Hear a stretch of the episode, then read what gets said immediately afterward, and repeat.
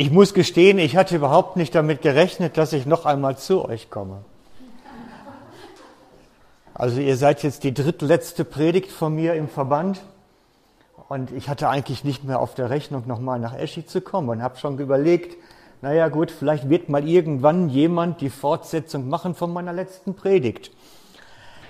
Einige hatten mich nämlich darum gebeten beim letzten Mal, hatten gesagt, da fehlt eigentlich jetzt was. Erzähl uns doch mal die Auflösung.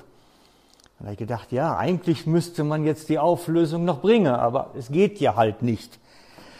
Also habe ich die einmalige Gelegenheit, ungeplanterweise, oder für mich zumindest ungeplant, heute Morgen nochmal hier zu sein. Wunderbar. Ob es für euch so wunderbar wird, weiß ich nicht, weil die Botschaft ist schon recht kontrovers. Man kann schon mal nachher ärgerlich drauf sein, muss ich gleich sagen dann bitte ich euch einfach, esst einen guten Rinderbraten nachher mit ein bisschen Gemüse und sagt einfach, der Mann ist ein Blödmann und der kommt bestimmt nicht wieder. Das ist ganz einfach. Also wie gesagt, das ist recht kontroverse Botschaft. Das hat ein bisschen mit meinem geistlichen Hintergrund zu tun, aus dem ich komme. Und ich muss gestehen, in den letzten Jahren hat sich das so über die verschiedenen Entwicklungen zugespitzt, das Ganze. Das heißt, ich komme von Hause aus, bin ich Lutheraner eigentlich. Ich bin im lutherischen Glauben groß geworden, als Kind schon und dann als Jugendlicher, als ich wirklich Christ wurde, hat sich das dann noch weiter verdichtet. Und ich stelle fest, hier im Lande Calvins ist das nicht ganz so einfach. Da werden einige Dinge doch anders gesehen.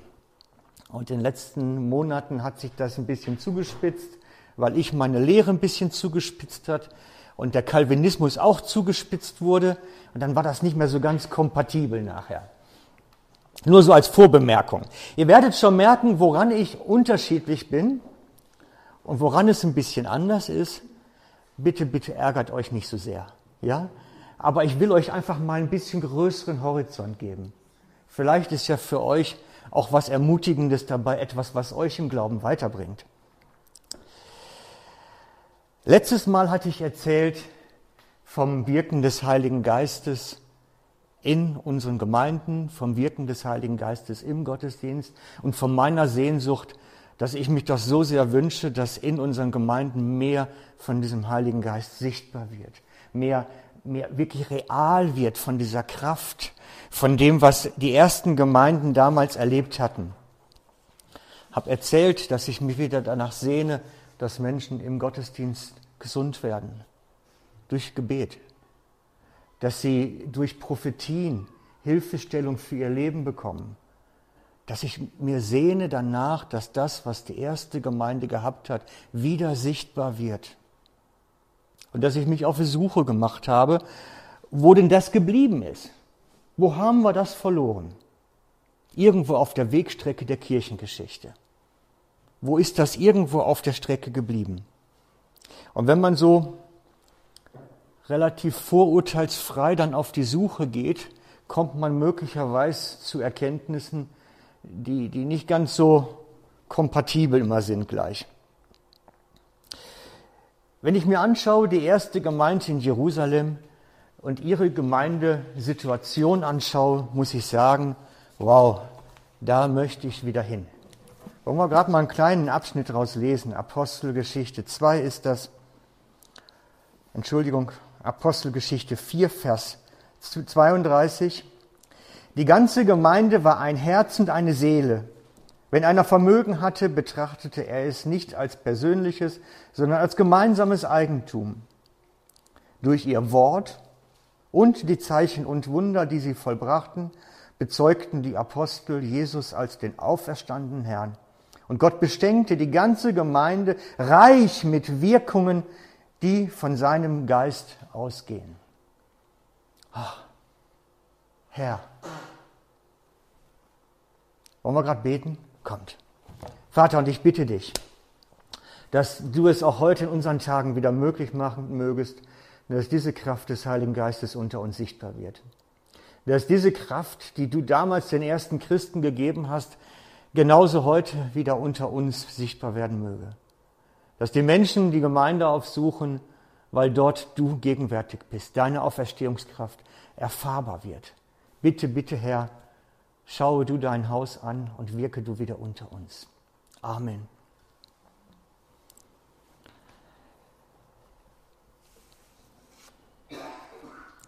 Es ist geschrieben, wie damals der Heilige Geist unter den Gläubigen gewirkt hat.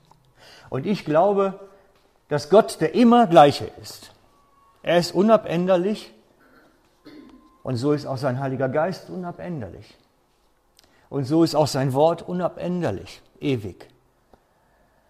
Und wenn das alles so ewig ist, dann muss es heute genauso gültig sein wie damals. Dann bin ich nicht bereit, das zu relativieren oder wegzuerklären. Das kann nicht sein. Und wenn ich mir anschaue, wie Jesus den Standardgläubigen beschreibt, Jesus hat den Standard erklärt, wisst ihr das eigentlich? Für uns. Hat er gemacht, nicht ich. Ich habe das nur gefunden und gelesen. Das ist Markus 16 ab Vers 17. Die Glaubenden aber wird man an folgenden Zeichen erkennen.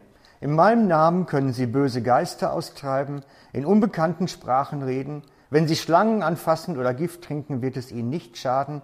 Und Kranken, denen sie Hände auflegen, werden gesund.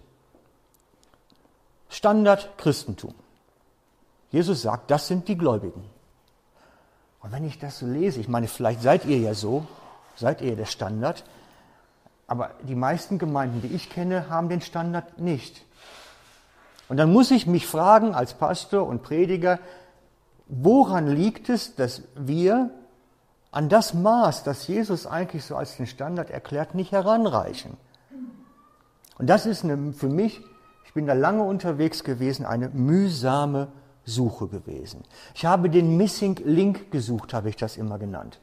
Also dieses, dieses fehlende Teilchen, was uns fehlt, dass es nicht Realität wird. Und ich muss das jetzt abkürzen, die ganze Suche, und erzähle dann eher, was bei rausgekommen ist. Und habe dann zur Veranschaulichung, habe nachher gedacht, ich muss das irgendwie euch zeigen. Habe dann meinen Fischertechnikkasten aus dem Keller geholt, den ich aus der Kindheit noch habe, und habe gedacht, ich baue jetzt mal Gottesdienst. Kann man ja technisch machen, die Männer werden sich freuen. Ich habe den Motor genommen, habe gesagt, das ist der Heilige Geist, das ist unsere Kraft, unser Antrieb, das ist der, der eigentlich wirkt, der Motor. Und da habe ich da zwei Sitze hingetan, das ist unsere Gottesdienstversammlung und ein Männchen reingesetzt. Und jetzt schaut mal, was passiert. Wir machen das wie im alten Physikunterricht in der Schule. Nur dass es da dann immer daneben gegangen ist beim Lehrer. Seht ihr irgendwas? Der Motor läuft. Der Motor läuft. Aber es bewegt sich nichts groß. Zumindest nicht der Gläubige. Und wenn er dann nach Hause geht nach dem Gottesdienst, ist eigentlich alles wie vorher. Und ich habe nach diesem Teilchen gesucht, was treibt das jetzt an? Wo ist diese Stelle? Habe diesen Missing Link gefunden. Das ist dieses Bauteilchen, was eigentlich fehlt. Wenn ich das jetzt hier reinsetze, sollte es funktionieren.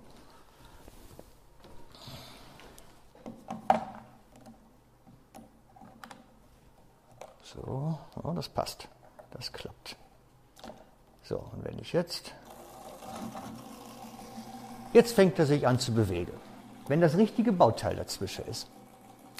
Ich musste nur herausfinden, was ist das, was uns da fehlt. Welches Teilchen ist das eigentlich? Und bin dann auf die Suche gegangen, weil wenn, dann muss die Wahrheit in der Schrift stehen. Wenn, muss es aus der Bibel kommen. Und ich bin dann fündig geworden im Galaterbrief, in Galater 3, Vers 5. Wer die Bibel mit hat und mit aufschlägt, der mag das jetzt tun. Das ist so ziemlich die wichtigste Stelle heute Morgen. Galater 3, Vers 5. Dort steht geschrieben, Gott lässt seinen Heiligen Geist, gibt seinen Heiligen Geist und lässt Wunder bei euch geschehen. Und damit ist gemeint die Versammlung. Der Brief ist an eine Gemeinde geschrieben und an die Gemeindeversammlung. Dort sollte er vorgelesen werden. Das heißt, Gott gibt euch seinen Geist und lässt Wunder, man könnte auch sagen, unter euch in der Versammlung geschehen. Tut er das, weil ihr heiligende Werke tut Oder tut er das wegen der Botschaft vom Vertrauen auf die Gnade Gottes? Da stehen zwei Sachen gegenüber. Wirkt Gott Zeichen und Wunder, weil wir uns um Heiligung bemühen, um Sündlosigkeit, um all das, was immer wieder auch gesagt wird? Oder tut er das wegen der Botschaft oder wegen der Predigt vom Vertrauen auf die Gnade Gottes? Das ist der große Kontext. Das ist jetzt sehr frei aus dem Griechischen direkt übersetzt. Das wird sich etwas unterscheiden zu euren Übersetzungen. Aber das ist, ich habe versucht, den Gedanken zu übermitteln. Da stehen sich zwei Aussagen gegenüber. Da steht sich das gegenüber, dass er sagt, tut er das, weil ihr euch anstrengt oder wegen der Predigt vom Glauben. Und er will damit sagen, der Heilige Geist kann dort wirken in der Versammlung, wo die Predigt vom Glauben oder vom Vertrauen auf die Gnade Gottes sichtbar wird, hörbar wird. Das hängt zusammen.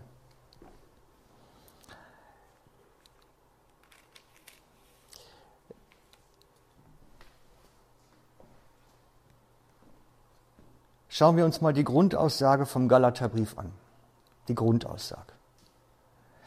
In Galatien waren Anhänger vom Jakobus erschienen, von dem der Jakobusbrief auch stammt, und hatten den Gläubigen erzählt, ihr müsst euch beschneiden lassen. Ihr müsst Speisevorschriften einhalten. Und Paulus sagt, stopp, Vollbremsung. Das nicht. Jetzt mag man natürlich sagen, ja, wir lassen uns ja auch nicht beschneiden. Und wir halten ja auch keine Speisevorschriften der Juden ein. Nein, wir müssen schauen, es geht um den Gedanken dahinter. Denn der Gedanke dahinter war, dass die Botschaft war, die Gnade Gottes reicht nicht aus. Ihr müsst auch etwas tun. Die Gnade Gottes reicht nicht. Das, was Jesus am Kreuz getan hat, reicht nicht. Du musst noch was dazu tun.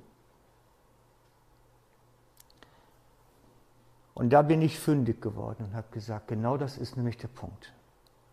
Reicht die Gnade Gottes für unser Leben aus? Oder müssen wir was hinzutun? Darum geht der ganze Streit. Reicht die Gnade Gottes aus? Und darin liegt die Kraft, wenn wir sagen, ja, die Gnade Gottes ist absolut vollständig ausreichend.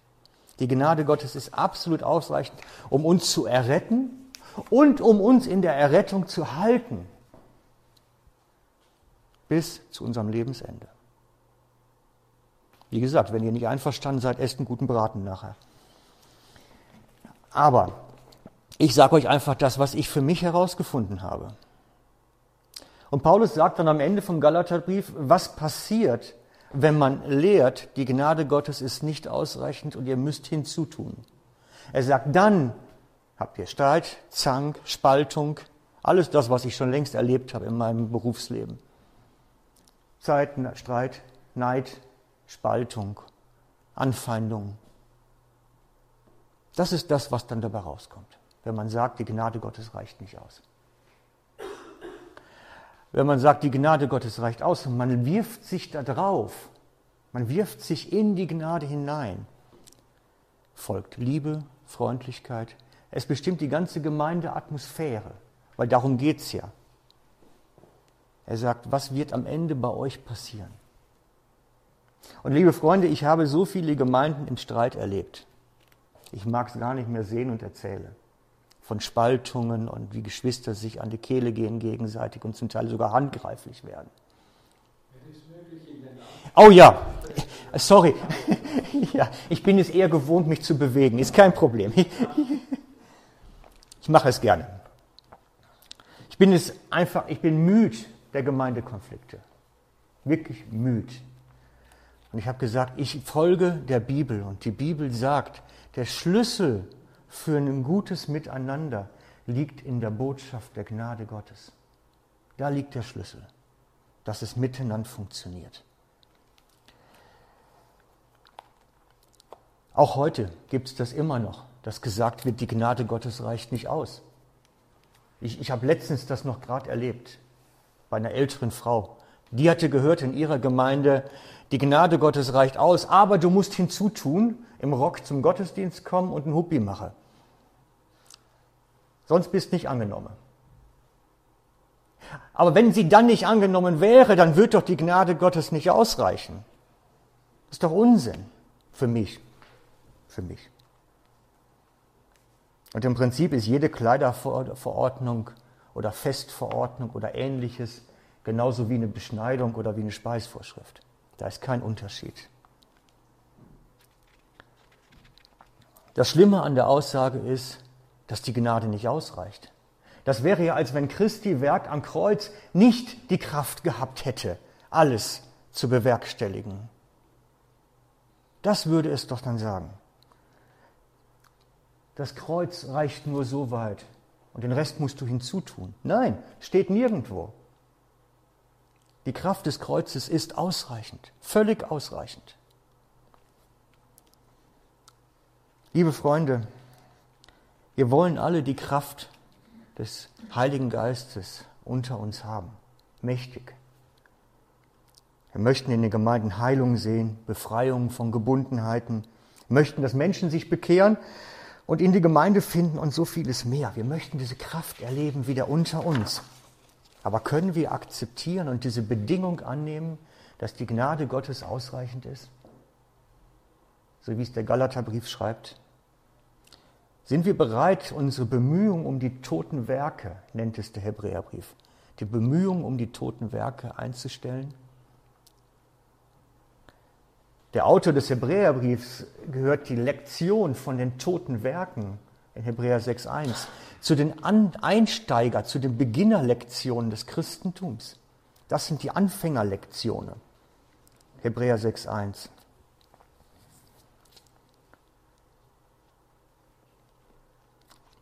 Warum ist das so wichtig? Warum ist Gott das so wichtig, dass der Heilige Geist gar nicht wirken kann, wenn wir da anfangen, Kompromisse zu machen? Weil es um die Ehre geht. Der Heilige Geist möchte, dass Christus alle Ehre bekommt.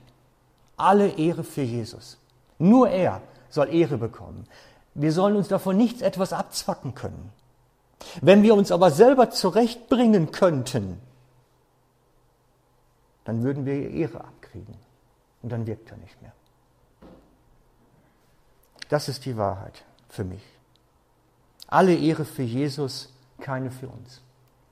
Und da macht der Heilige Geist keine Kompromisse. Keine. Und darum ist es auch nicht möglich, dass wir durch unsere Werke etwas zu unserer Erlösung, zu unserer Heiligung oder sonst etwas beitragen können. Weil alles kommt von ihm. Alle Ehre für Christus.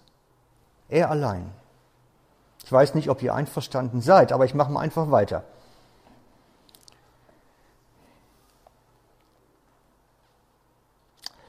Ich möchte euch mit euch jetzt so eine Anfängerlektion Vertrauen auf Christus mal ganz rassig durchnehmen. Normalerweise ist das, was ich jetzt durchnehme, kann man daraus eine ganze Serie an Predigten machen. Aber ich mache es heute, weil es das letzte Predigt hier ist, mal ganz rassig. Also schnallt euch an, haltet euch gut fest. Das ist wie beim Flugzeug. Jetzt starten wir. Einsteigerlektion im Vertrauen auf Christus. Wir lesen in der Schrift Johannes 1, Vers 29. Als Johannes am nächsten Tag sah, dass Jesus zu ihm kam, sagt er, dieser ist das Opferlamm, das die Schuld der Welt? Super, ihr kennt es. Habt ihr euch das mal auf Zunge zerkaut? Mal so richtig gekaut, diesen Vers? Die Schuld der gesamten Welt hinwegträgt. Das ist eine Menge Schuld. Das ist eine ganze Menge Schuld. Die Schuld der ganzen Welt. Machen wir weiter an der Stelle, falls ihr den, worauf es mir ankommt, noch nicht ganz so gemerkt habt. 1. Johannesbrief, Kapitel 3, Vers 5. Ihr wisst, dass Christus gekommen ist, um die Sünden der Menschen wegzunehmen. Die Sünde der Menschen hinwegnehmen. Machen wir weiter. Bei Paulus im Korintherbrief, 2. Korinther 5, Vers 19. In Christus hat er selbst gehandelt und hat aus dem Weg geschaffen, was die Menschen von ihm trennt. Er rechnet ihnen ihre Verfehlung nicht an. Das lässt er öffentlich unter uns bekannt machen. Der Menschen. Noch ein bisschen weiter. 1. Petrusbrief. 1. Petrus 3,18. Auch Christus hat ja für die Sünden der Menschen gelitten, der Schuldlose für die Schuldigen und dies ein für allemal. Damit hat er euch den Weg zu Gott freigemacht. Christus hat wirklich die Schuld aller Menschen aller Zeit getragen. Er ist derjenige, der den ganzen Unsinn, den Adam verzapft hat, wieder aufgehoben hat. Und zwar bis zum Ende der Zeit. Und wer das durchdenkt in den Formulierungen, die vom Griechischen her da auch stehen, der kommt an den Punkt, dass er sagt, es geht wirklich um die Schuld eines jeden Menschen vom Anbeginn, seit hinter Adam eigentlich, bis zum Ende des Planeten. Er hat alles hinweggenommen. Keine Angst, ich lehre keine Allversöhnung. Braucht keine Angst haben. Aber das tönt schon wie Allversöhnung. So umfangreich ist das. So gewaltig ist das. Und ich bin nicht bereit, das kleiner zu machen lassen oder zu irgendwie klein zu revidieren. Christus hat alle Schuld getragen. Da drüben die Nachbarin, ich vermute, sie ist nicht bekehrt vom Prozentsatz her. Christus hat ihre Schuld getragen. Bis zu ihrem Lebensende. Und jetzt kommt das Aber. Jetzt kommt das Aber. Also das ist erstmal Fakt. Und da bin ich inzwischen auch recht kompromisslos an der Stelle, weil die Schrift so eindeutig ist. Und jetzt kommt das Aber. Bis auf eine Schuld, sagt das Johannesevangelium. Bis auf eine einzige. Denn die war vor Golgatha noch gar nicht möglich. Die gab es da noch gar nicht. Die ist erst nach Golgatha entstanden. Und zwar ist das die Sünde des Unglaubens an Christus. Das sagt das Johannesevangelium in Kapitel 16, Vers 8. Johannesevangelium Kapitel 16, Vers 8. Denn er, der Heilige Geist, kommt, wird er den Menschen dieser Welt beweisen, dass sie schuldig sind und ihnen zeigen, was Sünde ist oder was die Sünde ist und Gottes Gerechtigkeit und sein Gericht.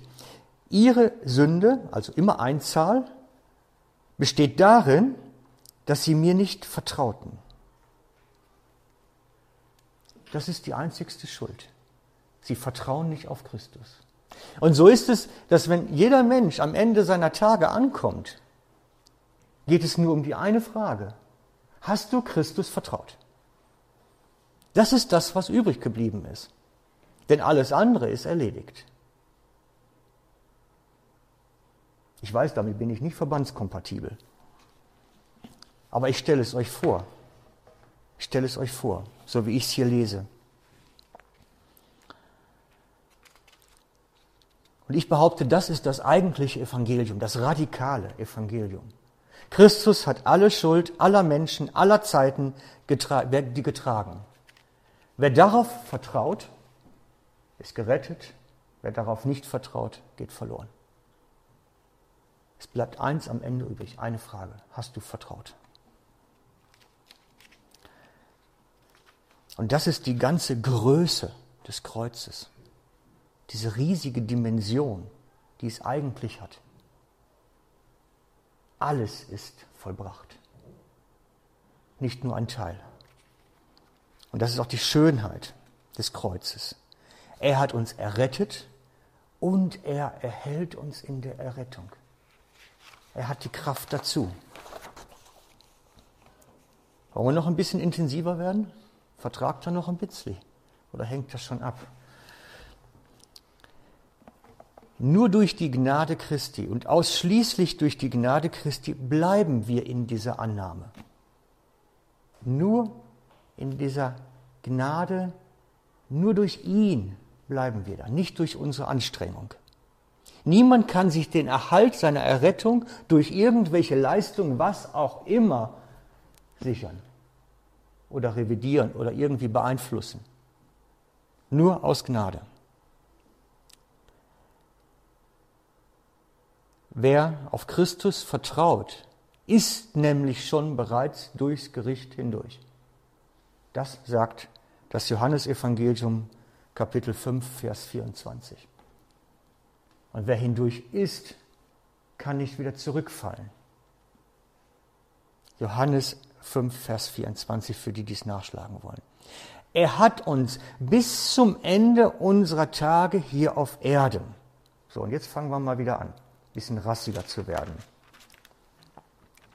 Bis zum Ende unserer Tage hat er uns, Hebräer 10, 10, von jeder Schuld befreit. Hebräer 10, 10. Er hat uns ein für allemal von unserer Schuld befreit. Er hat uns Hebräer 10, 5, 14 ein für allemal geheiligt. Das heißt ausgesondert.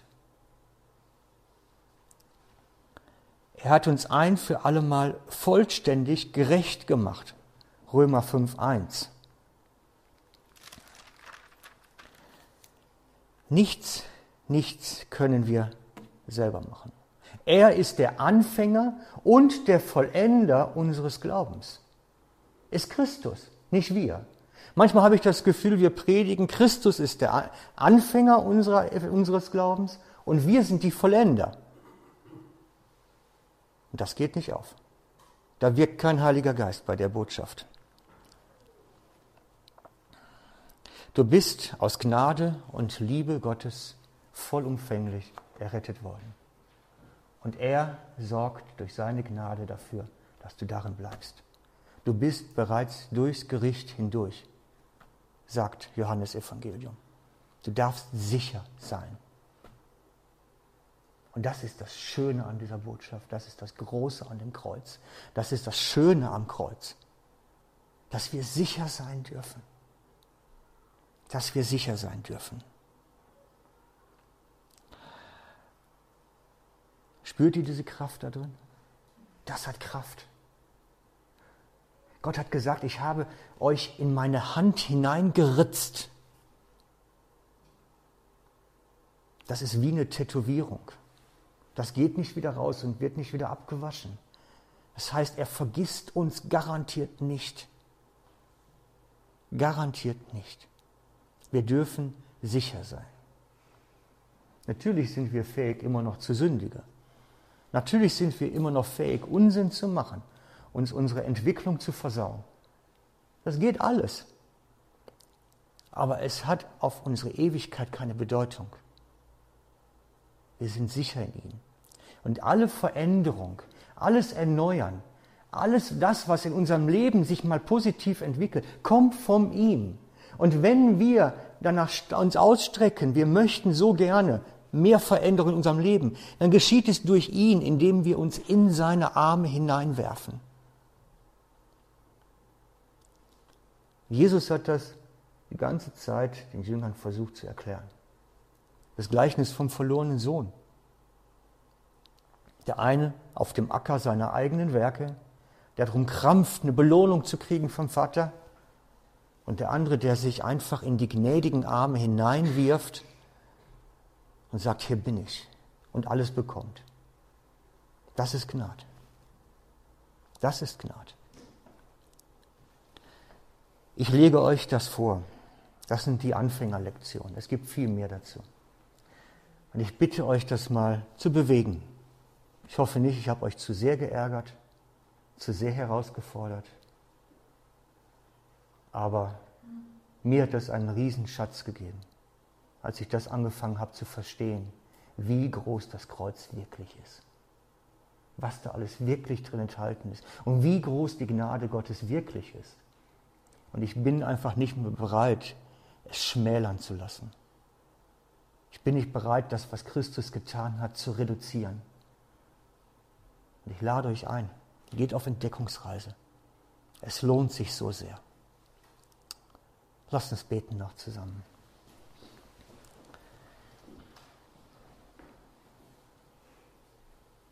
Herr Jesus, wir können nur staunen über dein Opfertod am Kreuz, über das, was du erwirkt hast für uns. Dass du uns so vollständig und so vollendet für immer zu dir gezogen hast und uns in deinen Armen hältst. Du bist der König der Könige und der Herr aller Herren. Und wir wollen dir allein alle Ehre geben. Du allein bist würdig, unsere Anbetung zu nehmen, unser Lob zu nehmen, denn du hast alles vollbracht für uns. Herr, und wir wollen von uns wegzeigen und uns in deine Arme hineinwerfen. Denn bei dir in deiner Nähe ist alles möglich in unserem Leben. Wir wollen auf dich vertrauen, denn das ist das, wonach du dich sehnst, an der Gemeinschaft mit uns. Und wir bitten dich, Herr, bewege unsere Herzen, berühre uns und umgib uns jetzt mit deinem tiefen Frieden, der höher ist als jeder Vernunft. Amen.